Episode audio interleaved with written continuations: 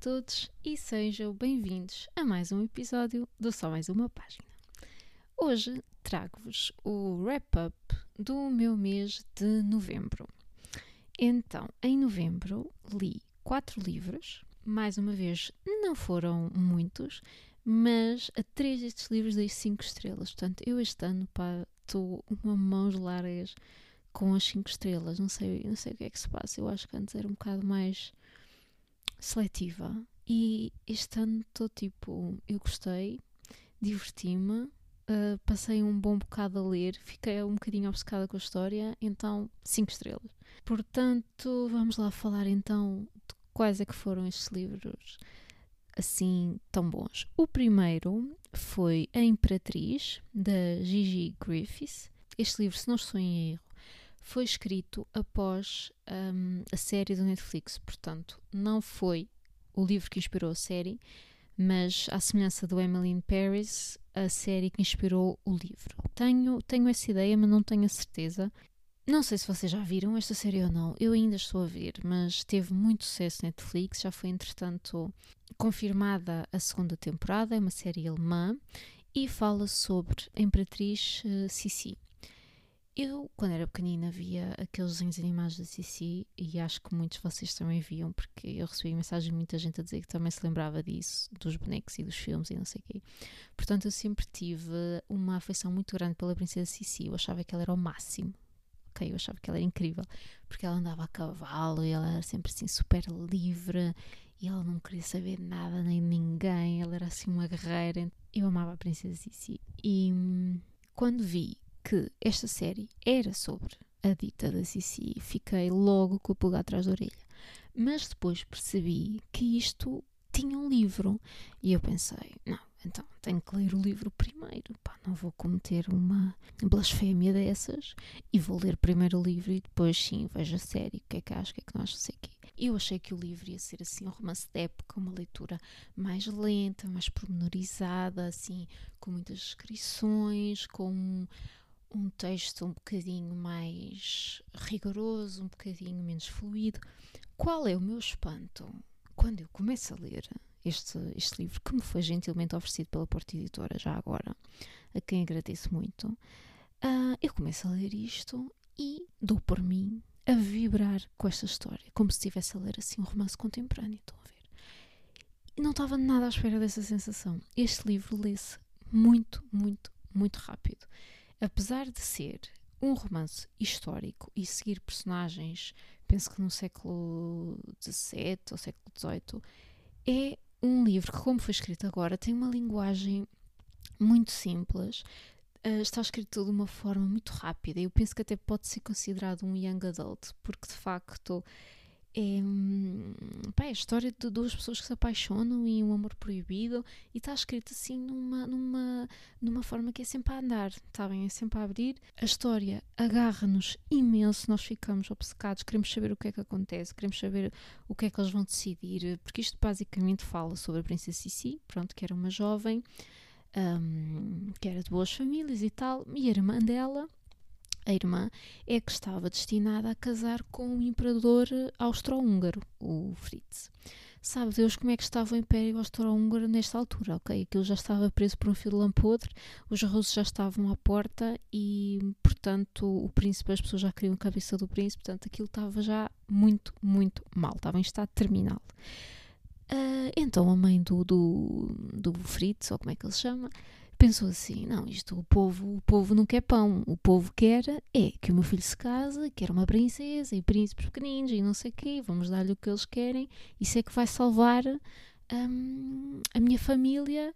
Não é, não é as pessoas terem boas condições de vida e qualidade de vida e comida na boca, não. É um casamento real, isso é o que o malta quer, é isso que a gente lhe vai dar.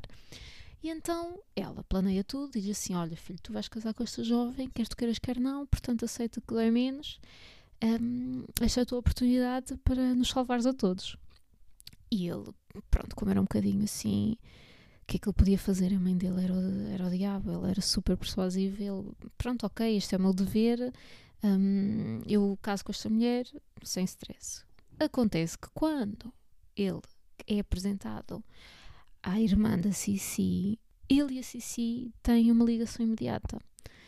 Sem, sem, sem quererem, sem saberem, porque ela estava no, no jardim, ele tinha vindo a, passar um, a passear a cavalo, eles encontram-se. Um, ela estava a salvar um passarinho que estava ferido e ele ficou enternecido com esse gesto. Pronto, as coisas entre eles ganham assim uma dimensão diferente. Eles têm muita química juntos. Ela fica fica doida a pensar nele, ele fica só a pensar nela, porque ela depois é uma personagem super. Um, super vibrante e tem uma personalidade muito rica, muito forte. Não era assim nada um pau mandado como a maioria das mulheres, infelizmente, era naquela época. Ela é assim uma rapariga diferente e uma rapariga com uma personalidade fogosa e muito teimosa. E então ela diz tudo na cara. O príncipe ele não está habituado a isso, ele está habituado a que toda a gente lhe faça uma vénia, assim sim, vossa alteza, coisa e tal. E então ele fica apaixonado por ela, pronto. E isto cria aqui um problema, não é? Vocês estão a ver, isto cria aqui um problema grande, que é, ele estava destinado a casar com a irmã da Cici, mas apaixona-se hum, é por ela portanto, pela rapariga com quem não é suposto ele casar, porque a Cici não está de todo preparada para ser imperatriz de coisa nenhuma. Tipo, ela, a, a, outra já tinha recebido esse treino e não sei o quê, já tinha a cabecinha toda formatada. Esta não, esta é um espírito livre, uma alma independente, ela quer é andar descalça pelo campo. Um, portanto, criei muito esse problema. Eu adorei, porque eu adoro o humor proibido. Adoro.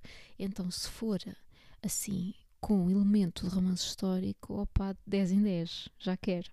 E, e de facto este livro prendeu-me imenso, tem uma relação entre a Cici e a irmã, está muito bem conseguido, nós ficamos mesmo agarradas porque queremos perceber como é que elas vão lidar com aquilo. A própria mãe da Cici tem expectativas para a filha que, que são para a filha mais velha, porque para a filha mais nova não tem expectativas nenhumas. Portanto, elas lidam as duas assim com, com aquela mãe muito, muito complicada e, e tem um, um, romance muito, muito, muito bem escrito. Eu acho que vocês vão adorar. Uh, a série, para quem já viu a série, ela estica-se um bocadinho mais do que o livro. O livro termina numa parte um, que penso que na série é para aí o segundo episódio ou o terceiro. Eu acho que é o segundo episódio.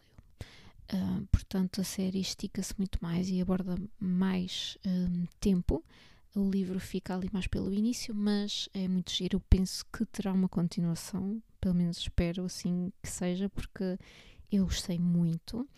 E, e é giríssimo porque tem pormenores deliciosos. Por exemplo, eles estão a aprender a dançar valsa e quem está a tocar piano é o próprio é o próprio do Schubert. E noutra altura estão numa soirée do irmão do príncipe que ele é assim todo libertino, todo bom vivan, e estão numa soirée do príncipe e quem está a tocar é o Liszt. Não sei se vocês gostam muito de música clássica, mas o Liszt é qualquer coisa. E, e, é muito giro estarmos a ver essas personagens dentro da história e imaginar eh, como é que teria sido a vida deles. Um, eu adorei, achei mesmo muito, muito, muito bom e recomendo imenso. Toda a gente gosta de romances, principalmente romances históricos mas que não quer assim um romance histórico que seja pesado e chato, aborrecido. Não, este é muito um, fácil de ler e me entretém bastante. De seguida li o Bromance Book Club, um livro que eu já queria ler há muito tempo, porque já me tinha sido recomendado por uma amiga minha que tinha adorado. E eu de facto, epá, este livro está sim no top das comédias românticas que eu li recentemente. Este livro é demais, demais. Olhem, foi rir do início ao fim. É muito, muito, muito divertido. Mas ao mesmo tempo fala de temas sérios, pá, e temas importantes. Eu achei este livro incrível. E isto é sobre quê? Isto é sobre um rapaz que é jogador de beisebol e ele está super dedicado à carreira, só quer saber da carreira, está assim a descuidar um bocadinho as filhas. Ele tem duas filhas gêmeas pequeninas, penso que têm 3 anos, e ele pôs um bocadinho a família de lado, as filhas e a mulher, para, para de facto se dedicar ao beisebol, que é assim a paixão dele e é a profissão dele. Acontece que há um dia em que a mulher pede o divórcio. Pronto, e diz-lhe: Olha, eu não estou mais para aturar isto, tu nunca estás em casa, tu não queres saber da tua família para nada, e portanto eu vou à minha vidinha e tu ficas na tua. E ele, ai não, ele, ele não está à espera disto, ok, ele toma tudo por garantido, portanto ele não está à espera de todo que a mulher dele se vir para ele com esta conversa, mas o pior uh, é quando ela diz: Olha, já agora uh, eu fingi todos os orgasmos até hoje. Portanto, tu nunca na tua vida me deste um único orgasmo verdadeiro. E ele fica destruído com esta informação. Ele fica de rastros, fica no chão. E é aqui que o livro começa. Pronto, temos o nosso protagonista masculino, que é assim um machão do beisebol, que descobre que afinal ele não valia um chavete naquilo que estava a fazer e a mulher andou a enganá-lo este tempo todo e ele achava que era um campeão de caraças e afinal não é. Os amigos dele, quando descobrem que a mulher lhe pediu divórcio, dizem olha, epá, nós vamos te contar um segredo, mas tu não podes contar isto a ninguém. Nós só te vamos admitir aqui entre nós porque nós percebemos que tu estás numa situação grave e, e queremos ajudar-te. E nós vamos ajudar-te e vamos explicar como. E ele não está a perceber nada do que é que está a acontecer, até que o amigo lhe diz assim: Olha, nós temos uma espécie de um clube de leitura que lê romances, principalmente romances eróticos, para percebermos o que é que as mulheres querem. Alguns são solteiros, outros são casados, uns estão à procura de mulher, outros estão a tentar manter feliz a mulher que já têm, mas eles juntam-se todos, escolhem um livro, leem o livro e falam sobre ele e tentam aprender coisas com o livro. Principalmente com aqueles romances eróticos, uh, romances históricos, vocês estão a ver, aquele romance da época badalhoco.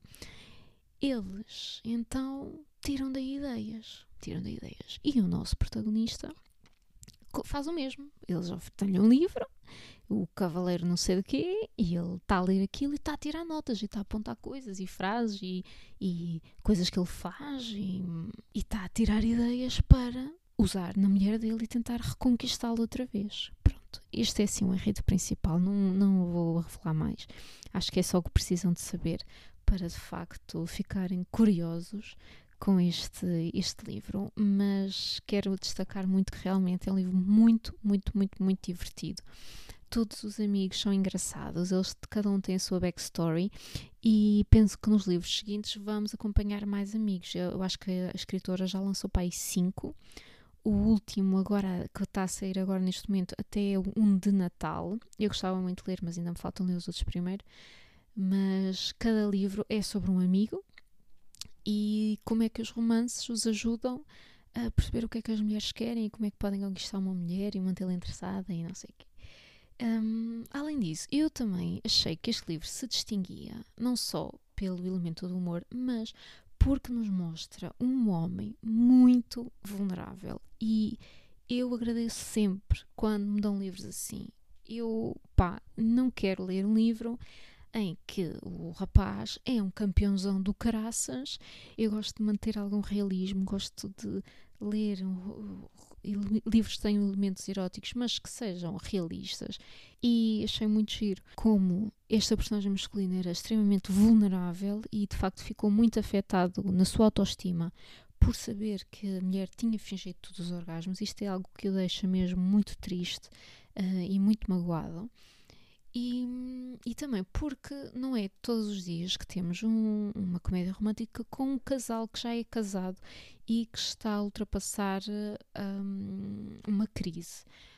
O mais normal é rapariga solteira, conhece rapaz solteiro, apaixonam-se, ficam juntos. E eu gostei muito por ser assim, achei que era muito original uh, seguir um casal que já estão casados, já têm filhas, mas as coisas entre eles não estão bem e ele está empenhado em reconquistá-la e esforçar-se ao máximo para, para conseguir eh, recuperar a sua família e, e, e, fazer a sua mulher feliz. Portanto, eu adorei, adorei, adorei, adorei este livro, foi dos meus favoritos este ano e de sempre, porque realmente tem pormenores que tornam a história muito rica e, e muito especial e eu recomendo super, super a toda a gente, muito. Depois li outro livro incrível. Isto até agora estão a ver, não são livros incríveis, dei 5 estrelas a todos. E este também dei 5 estrelas. Já falei, no, eu gostei tanto, eu gostei tanto disto, que fiz um episódio só dedicado a este livro, que é A Rebeca, de Daphne du Maurier. Eu amei a Rebeca, malta. Vocês já leram a Rebeca desde, desde o meu último episódio? Ok, já tiveram tempo para isso, então já foi na semana passada. Já tiveram uma semana inteira, incluindo um feriado, para ler a Rebeca. Estão à espera de quê? Quero, quero saber o que é que vocês acharam.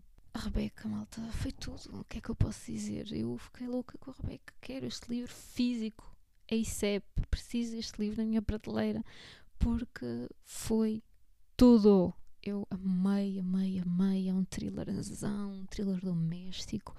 Temos uma, uma jovem inocente, ingênua, que casa com um homem ricalhaço e ela apaixona-se por ele, mas ele é super frio e distante porque ainda está a pensar na, na mulher que morreu, a Rebeca, a falecida Rebeca, que aquilo era uma mulher com M grande e as outras nunca lhe poderão chegar perto. É todo um mito. A Rebeca é todo um mito. É tipo o Damastor das, das ex-mulheres.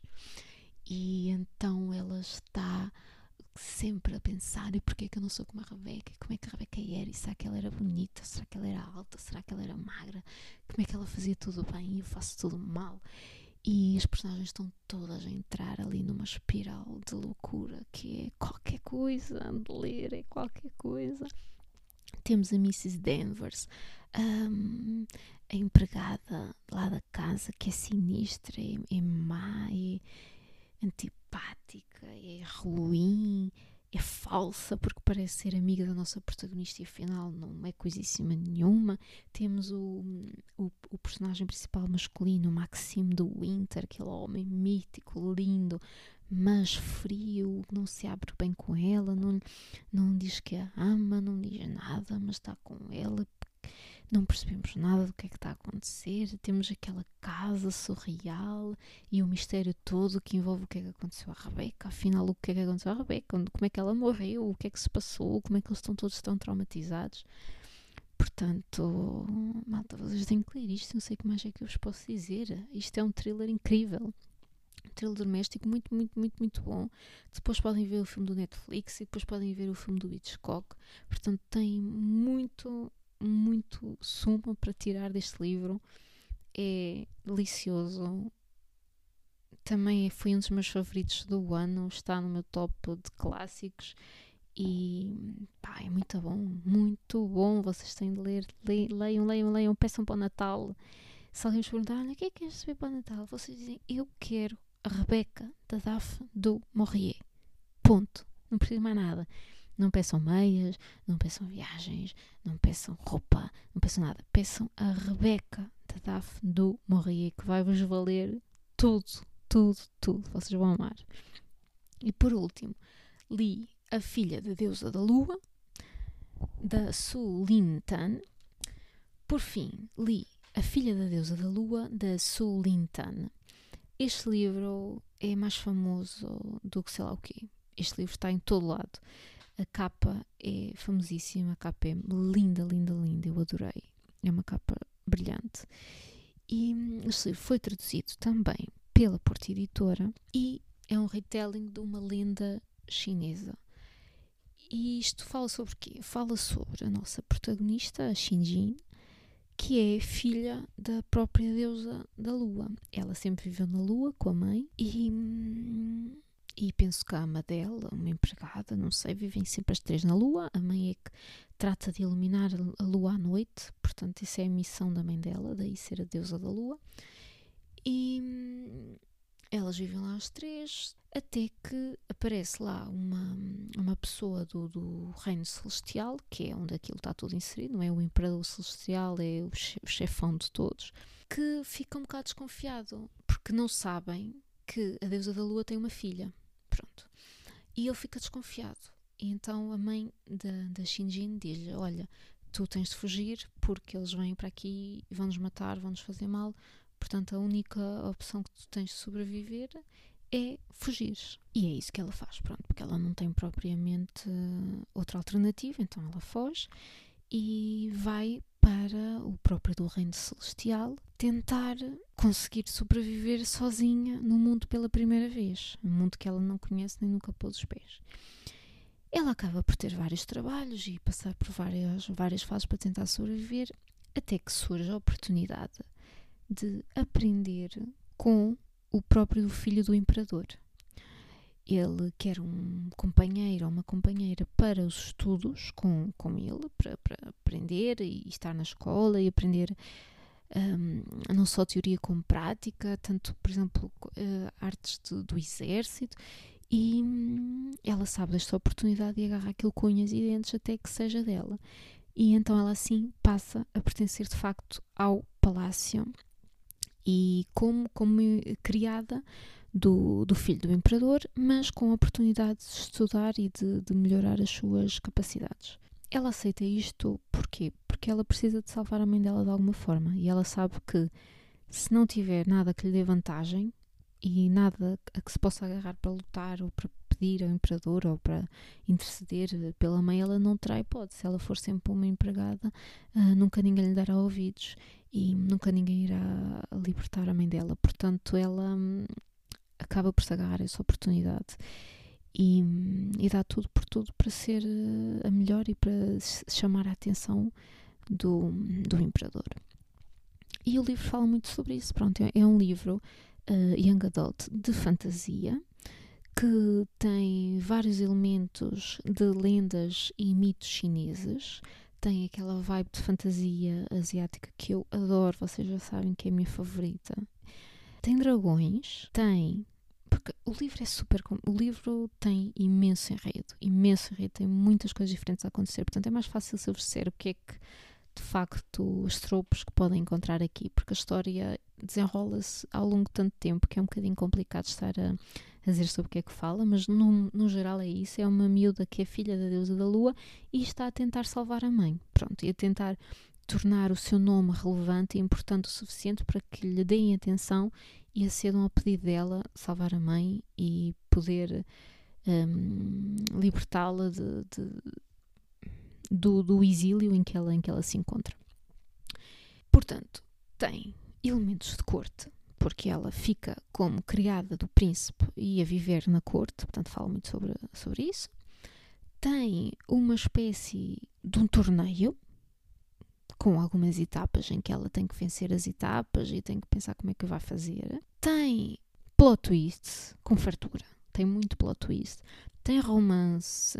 Romance, sim senhor. E um romance até proibido, eu diria. Tem ali um romance proibido em que eu gostei muito, muito, muito, muito.